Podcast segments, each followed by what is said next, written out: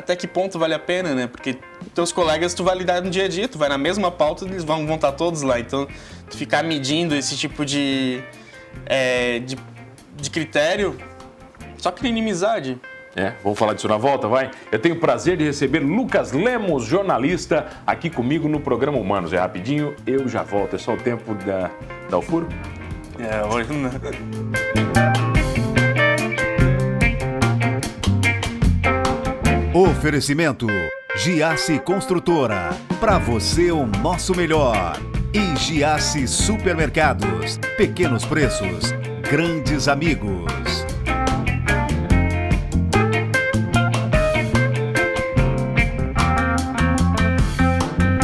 Ele é jornalista, produtor, comunicador, já fez um pouco de tudo. E eu tenho o prazer de receber Lucas Lemos, um grande amigo aqui no Manos. Tudo bem? Eu que tenho o prazer de estar Ah, aqui. Que prazer, cara. Estive na tua estreia lá na, na SIC, sentei lá naquela cadeira naquele dia, mas é pela primeira Aqui é vez. oficial, né? Aqui, é realmente agora é oficial. Vem cá, você começou na- na- no jornalismo antes de estar formado? É, eu comecei com a base de jornalismo, que é sendo entregador de jornal, né? Você começou como entregador de jornal? Sendo cobrador, entregador de jornal, eu fazia um pouquinho de tudo no jornal da cidade, Jornal Instarense na época. E ali que eu via o que eu podia fazer a mais do que, que eu estava fazendo. E aí foi despertando esse olhar para o jornalismo mesmo, para a atividade em que eu estava. Então, você se apaixonou pelo jornal estando com ele na mão, entregando ele. Exatamente. Você lia ele todo dia inteiro? Praticamente, a gente acabava tendo que ler até para saber o que estava, que os anunciantes e as matérias que tinham para poder eh, dialogar até internamente dentro do jornal, né? Mas como é que você, como é que você migrou eh, dessas funções para a redação? Demorou muito? Eu fui cobrador do jornal, já, já entreguei jornal, já eh, fui diagramador e a partir da diagramação eu eh, decidi que é realmente o que eu queria fazer era a faculdade de jornalismo. E aí entrei na, na universidade, me afastei do jornal, eh, fiquei com outras atividades, editando foto e trabalhava na escola, em que eu estou em uma, numa escola da cidade. E ao mesmo tempo que eu fazia a faculdade, eu peguei, e criei, eu peguei e migrei um site que eu tinha para conteúdo jornalístico, que é o site do canal Isara. E você começou lá, no canal Isara? É, o canal Isara foi aonde começou a empresa. Mas isso já quando estava na, na faculdade. E isso. Na universidade, já, eu já tinha uma oportunidade na mão, aproveitei a faculdade é, e utilizei a faculdade para me capacitar. Os professores se tratavam diferente, Lucas, por já estar no mercado? Tinham certo respeito ou não? Eu acho que existe uma relação diferenciada, porque o teu cotidiano fica muito mais próximo daquilo que eles querem passar. É, quem não está no meio do- durante a faculdade entende de uma forma diferente, é, não pratica diariamente e tem, de repente, uma, uma outra visão de jornalismo que não é o jornalismo acadêmico do jornalismo real. Existe um, um pouco de diferença entre os dois. Quando é que o canal, o canal Isara fica sério? Quando, a partir da metade da universidade ali do curso, já é, o, o site, como, como notícia, começou praticamente repercutindo releases. E a partir da universidade eu comecei a produzir realmente conteúdo. E aí é, a gente pegou essa fase de transição do, do meio físico para o digital. Foi difícil ou foi tranquilo? No começo era difícil, as pessoas ainda é, tem- tinham muita desconfiança com a internet. É, a gente pegou os jovens que estavam crescendo e ficando mais maduros, né? E aí com, essa, com essa geração foi mais fácil, mas no começo, quando o site já surgiu, é, existia uma geração que era totalmente offline, que não entendia que é, na internet poderia haver o mesmo trabalho que no jornal, que na TV. É, essa, essa geração foi um pouco mais difícil de, de lidar com ela, e, inclusive que era a geração que poderia anunciar no site. Então houve todo um trabalho de mostrar para essa geração o que, que era o trabalho desenvolvido, que existia jornalismo online também na cidade, que era um outro jornal, que... é, Era um outro veículo. Exato, exatamente. E aí demorou esse tempinho. Eu te vejo como um jornalista muito prudente, cara, nos teus comentários, nas tuas opiniões. Demorou muito para você começar a opinar? Ainda, Colocar tua- o teu DNA nas matérias? ainda é algo que eu acho que eu não faço muito. É, eu prezo pela isenção. Mas ela de existe. Não, ela não existe. Ela não existe. A partir do momento que você escolhe fazer uma matéria, você já deixou a isenção de lado. Mas tu tem critérios para tornar esse mais isento possível. Tu pode ser totalmente tendencioso e virar de um lado para o outro, tu pode apresentar as duas, as duas razões, mesmo que tu não concorde com elas. E apresentar para o leitor é, que ele identifique qual a razão que ele acha que é mais convincente para ele ou que é a razão dele. Não, eu estou tentando entender o isento na história toda. Não, o isento não existe. Existe a tentativa de ser isento. E acho que a tentativa é válida. A isenção. O leitor, o leitor entende isso, cara. O usuário, o cara que está em casa. Ele sente isso na matéria? Nem sempre, nem sempre. O, o, leitor, ele tem a sua paixão, né? Então, se tu falar algum um, um B que alguém fez algo de feio, se ele é apaixonado por aquela pessoa, por, por aquela entidade ou, ou, ou ação, ele vai te xingar se ele é do outro lado, ele vai te amar. Então, isso, isso sempre vai existir. E é algo que já, já me libertei, inclusive. Já não. Do que? Das críticas? Das críticas. Os haters, eles vão existir, inclusive, no jornalismo. É, e não é, não é uma análise que eles fazem crítica. É, do, é muito mais apaixonante, muito mais apaixonada que eles fazem do que realmente pela razão. É tipo futebol, assim, aquela história. O cara é amante, ele ele vai falar mal ou bem, independente? Isso, isso. Acho que é exatamente isso. É, é isso vai valer para a política, para o esporte. E aí, se tu pegar uma outra situação que é, invade o, a comunidade dele, ele também vai agir da mesma forma. Até onde você vai com o conceito de ética? Então, a minha monografia foi baseada em ética. É, ética no jornalismo? Ética no jornalismo. É Existe? Um no jornalismo existe. É, a ética ela é um conjunto de, de normas de, de, normas morais. Isso é ética, certo? É, se você é um ser ético, daí é uma outra situação. É, é, o que eu tento ser sempre com, com análise. Eu sou muito crítico para eu, eu, sempre me questiono sobre as minhas próprias atitudes. Então, antes que qualquer leitor me questione, eu estou me questionando se eu fiz qualquer coisa certa ou qualquer coisa errada, por mínimo que seja. Já retirou matéria do ar? Matéria do ar foi retirado uma vez. Mas por processo ou por? Por envolver menor de idade e uma matéria muito antiga é, da época ainda, acho que anterior à universidade. E aí é uma Era uma matéria que mal construída? Não, é porque como envolve menor de idade, tu não pode expor menor para algumas situações. Era um menor desaparecido que foi encontrado depois, mas que envolvia alguns problemas com, com o jovem. Então essa foi uma orientação é, que veio para eu retirar e eu retirei, sem Mas problema Mas foi judicial? Não, nada ah, tá, judicial. Tá, só... Nunca judicial. Nunca judicial? Nunca. Você não escreve sobre o quê? O que, que eu ou, não escrevo? Ou o jornalista tem liberdade? Você pode ser aquele cara que pode, pode escolher escrever sobre o que quiser? Não tenho nenhuma restrição. Se tiver valor jornalístico, vai tranquilo. Você é um jornalista realizado, cara? Eu sou naquilo que eu me proponho a fazer. Lógico que a gente sempre tem metas e propósitos para realizar, para cumprir, mas dentro do que eu estou fazendo, eu acho que eu, que eu me encontrei que eu estou no caminho certo. Então isso me realiza. Você está numa cidade peculiar, Sara. Ok? É... Tem uma política peculiar, tem uma economia peculiar. Onde é que você entra como jornalista no meio, no meio social da cidade? Qual a sua importância? É, eu, eu lido com o jornalismo comunitário, que é o jornalismo que eu estou muito próximo de quem eu vou entrevistar, muito próximo da ação é, a gente não está num grande centro. E isso é, me coloca numa relação direta com as pessoas. Muito mais íntima? Eu acho que sim. É, você sai vai para o mercado, você encontra o teu entrevistado. Mesmo aquele entrevistado que você fez a matéria que ele fez algum, alguma coisa de errado. Então você lida diariamente com a comunidade. É, isso tem um lado positivo, que ele, ele aproxima, ele traz mais fontes também tem um lado negativo, que é nesse aspecto, quando é algo, algo ruim que você reportou, você pode criar também uma inimizade ou uma impressão que a pessoa, a pessoa ter a impressão que você quer atacar ela, mas não, não tem nada de, de pessoal nessa situação. Nunca tem o pessoal no meio, cara? O pessoal nunca entra no meio do jornalismo? Tu diz a, a interesses é. pessoais é, no eu jornalismo? Não, não quero, eu não quero te atacar ou quero te atacar. No jornalismo acho que existe, mas no meu caso eu não, não utilizo isso. Eu acho que, inclusive, quando eu sou próximo de uma pessoa, talvez seja até pior para aquela pessoa, porque é, eu vou ser muito mais crítico naquilo que eu vou, vou divulgar sobre ela. Mas, por exemplo, estando numa cidade menor e tendo essa relação que você tem com né, com, com o público-alvo e com quem é alvo realmente das suas matérias, isso não te influencia de uma maneira ruim?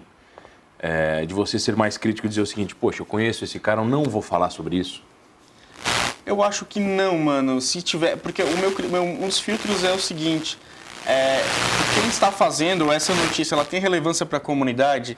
Eu sempre me, me pergunto se aquela ação, aquela pessoa, aquele fato vai ter alguma importância para a história da cidade. Se tiver, mesmo se eu não gostar, se no meu íntimo não me agradar, eu acho que precisa, precisa estar ali porque eu preciso contar a história.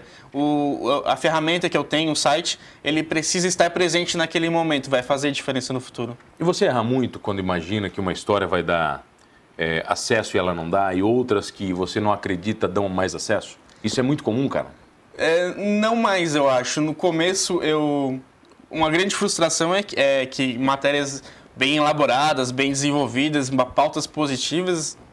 Não, não vale não, nada. Elas valem para quem está tá na matéria, valem para quem faz, mas por leitor elas têm pouca relevância, pouco acesso. Ele geralmente vai clicar numa matéria de homicídio, num óbito, num acidente que teve. Você pode escrever duas linhas, né? É essa matéria que vai render. Não é a que me agrada. Não, eu, a gente faz porque, como eu falei, é um fato da cidade, é um fato que está na história da cidade e precisa estar ali mas não é o que me realiza. Teve, teve matérias que te orgulharam muito já?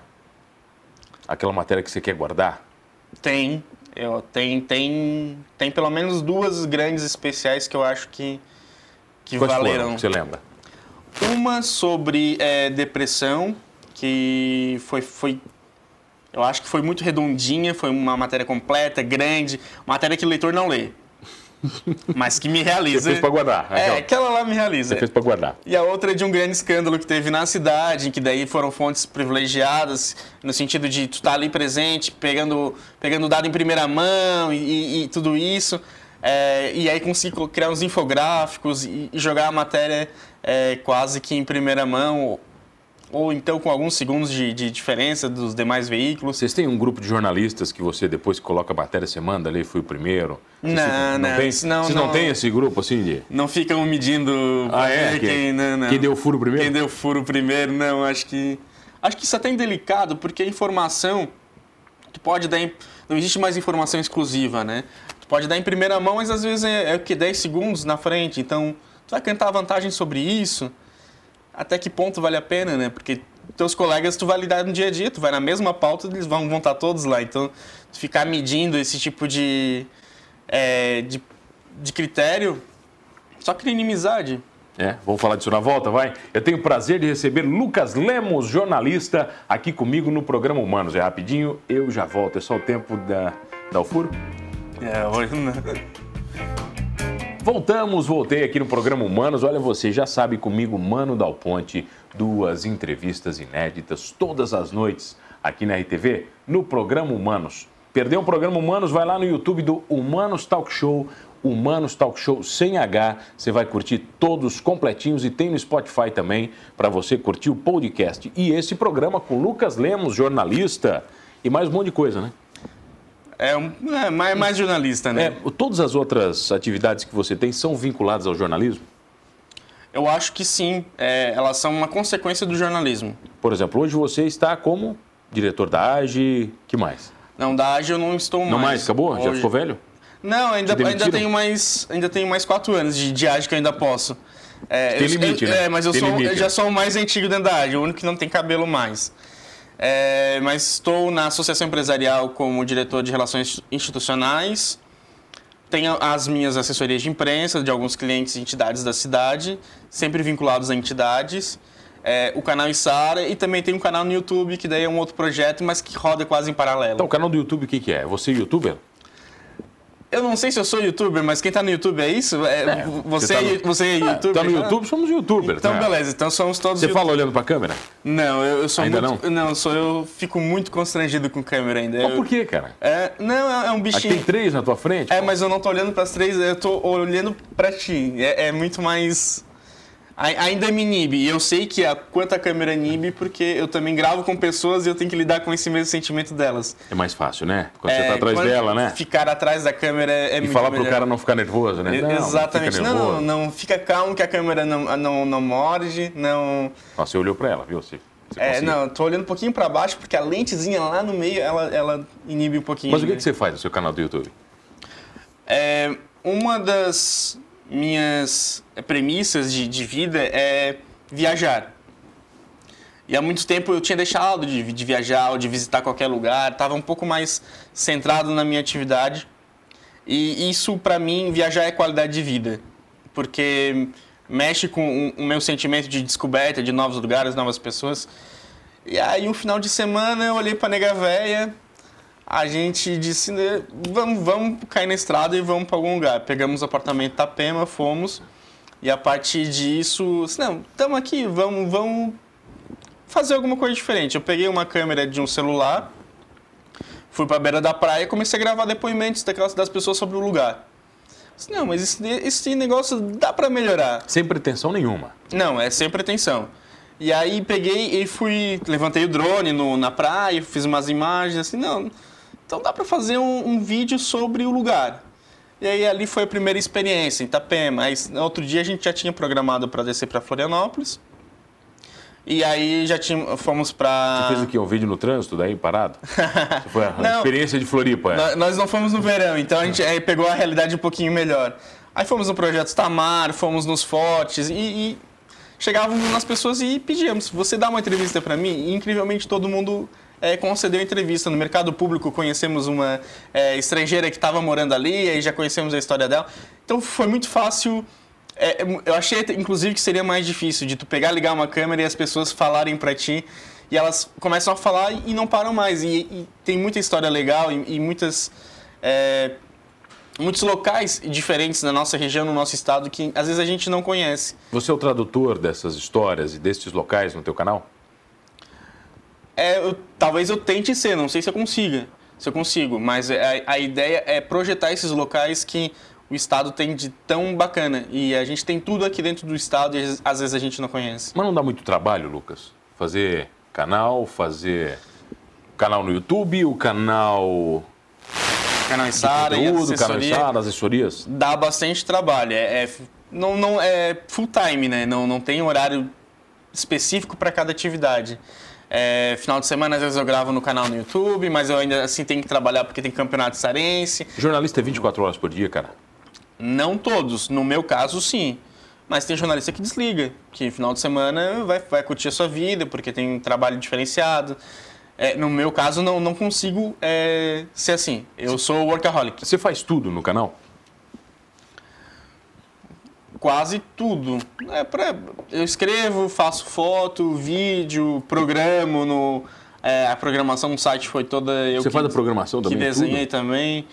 Continuo fazendo a programação, qualquer alteração no layout. É, não, não só o layout, porque não é o WordPress o site, ele é realmente uma, uma programação própria. Quantos mil acessos por mês você tem? Varia muito da tragédia. varia muito da tragédia. Varia é do sangue? É triste falar isso, mas varia muito de, de, casos. Agora nós temos numa onda de meningite, isso a, a chama muito a atenção das pessoas. Então provavelmente vai levar um pouquinho o nível de acesso do, do site.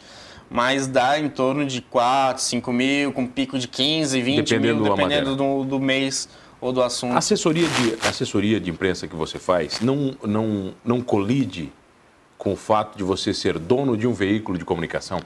Eu sou muito voltado para entidades. É, colide no sentido de que o meu veículo não tem um privilégio com essas entidades. É a mesma informação que eu passo para o meu veículo, eu passo para todo mundo. Então, me prejudica quanto veículo. Mas é difícil acreditar nisso, né, cara? Não, mas eu sou obrigado a passar, não tem como. O mesmo material que do, da entidade que está no meu site, eu mando para toda a imprensa. Mas a imprensa já te questionou sobre isso, os colegas ou não? Não. Eles aceitam bem? Eu acho que sim, porque eu, eu encaminho para eles. Eu, eu, sempre aviso, ó, vai ter tal atividade hoje, mais tarde estarei enviando release sobre isso. Então eles já ficam alertas e, e sabem que eu vou mandar material. Daqui para frente, como é que você enxerga o jornalismo? Em quais as vertentes? É... A vertente digital, por exemplo. Eu acho ainda tem um grande desafio que é tornar o jornalismo digital rentável. É, não existe ainda uma plataforma ou um meio que faça com que o jornalismo é, virtual ou digital tenha o mesmo a mesma qualidade, mesmo nível de produção, de, de quantidade, qualidade do veículo que o veículo físico tinha muito tempo atrás. Tínhamos jornais em Criciúma com, com 15 pessoas na redação, com mais do que isso. Isso, para tu transportar para o meio digital, ainda não, não, não é economicamente não viável. Nesse, nesse mesmo patamar, não. E aí um grande desafio é fazer isso, é tornar o jornalismo digital rentável é, a ponto de melhorar ainda mais. Você demorou muito para conseguir vender o canal? Para conseguir comercializá-lo foi bastante tempo. Pessoal que te recebia, adorava as matérias, mas beleza, mas não pagava para estar tá nele?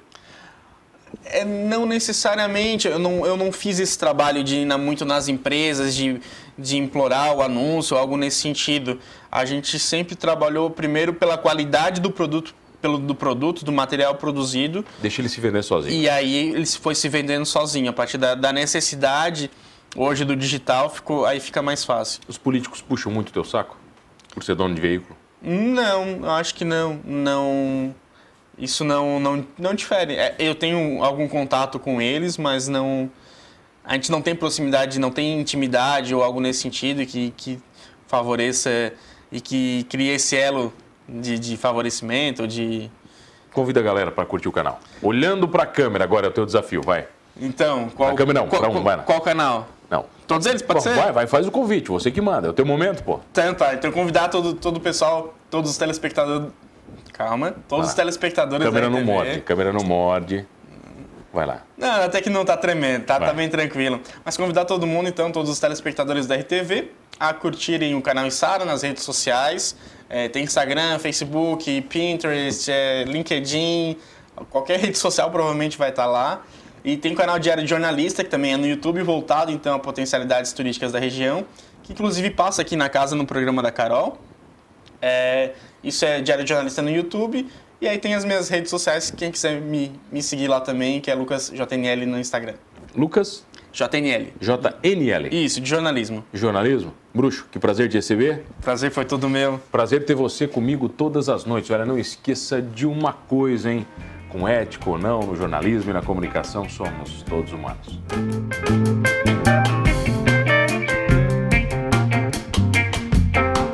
Oferecimento Giasse Construtora. Para você o nosso melhor. E Giasse Supermercados. Pequenos preços, grandes amigos.